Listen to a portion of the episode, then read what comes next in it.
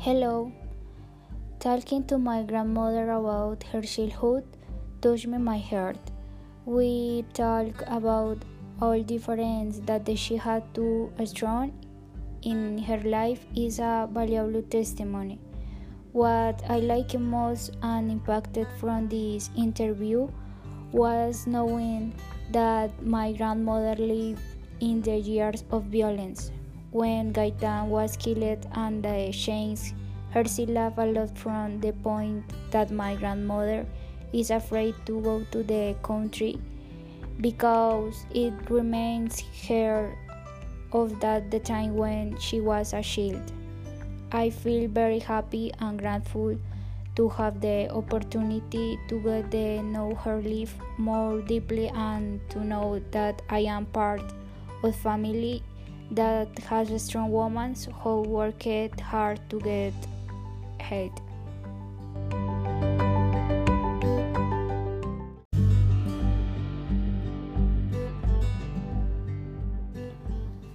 In the interview, my grandmother tells you about her life as a child. Her name is Gabriela Maria Céspedes Cañas. She was born on May 29 since 1914. During her childhood, she lived in Trujillo, Salónica, Rio Frío, Tuluá, and Sevilla until she arrived in Cali, where she lives today. Her family consisted of nine brothers, three brothers, and five sisters.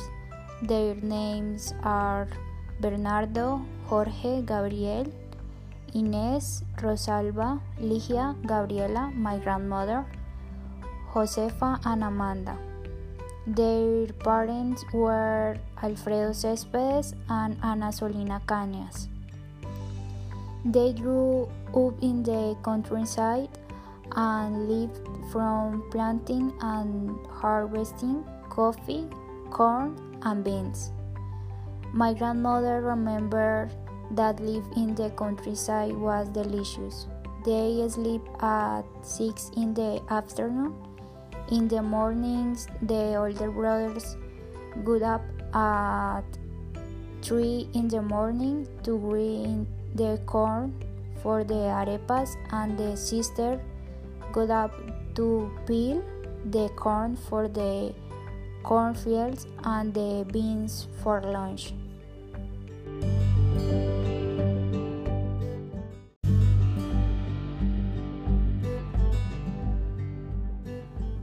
On the other hand, the education that my grandmother and her brothers had was very basic. When she was seven years old, my grandmother's mother told her husband that she wanted to send her children to school, but there were no schools in the place where they lived. Then their father decided to hire a teacher at home to teach his children to read and read. My grandmother remembered very much the name of the teacher, Jairo. She remembered the name of the book with which they studied. They were Alegría de leer, La historia patria, and La historia sagrada. When they learned to read, read and the multiplication tables, the teacher taught them how to make letters for parties and how to make fireworks.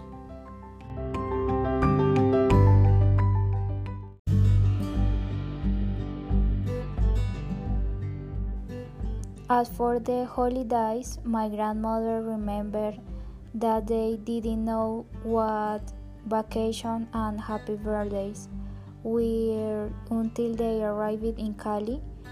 She tells me that seeing that harvest was beautiful, the food was delicious.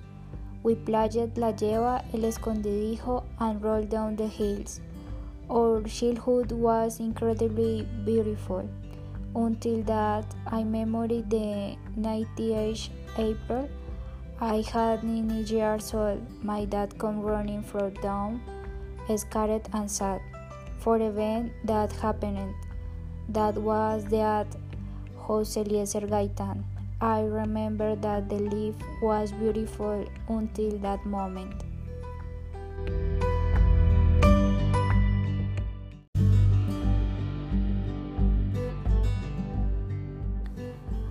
At the time, his father decided go to wish the whole family to Sevilla Valle, to the stay of one the brothers. They painted rain in very nice house called La Margarita.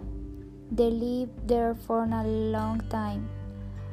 After that, Bernardo, the other brother, went to the, his military service, and Inés and Rosalba got married.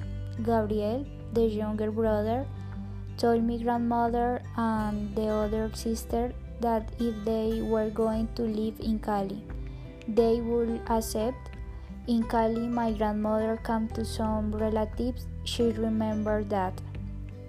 Because we were very poor, a niece of my mother helped my look for a job at the Lagol factory in was be American man. I was very young.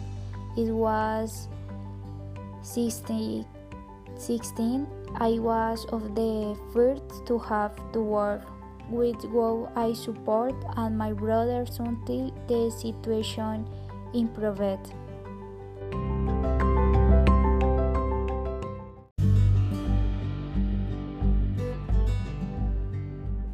Finally, my grandmother's life was more different than mine.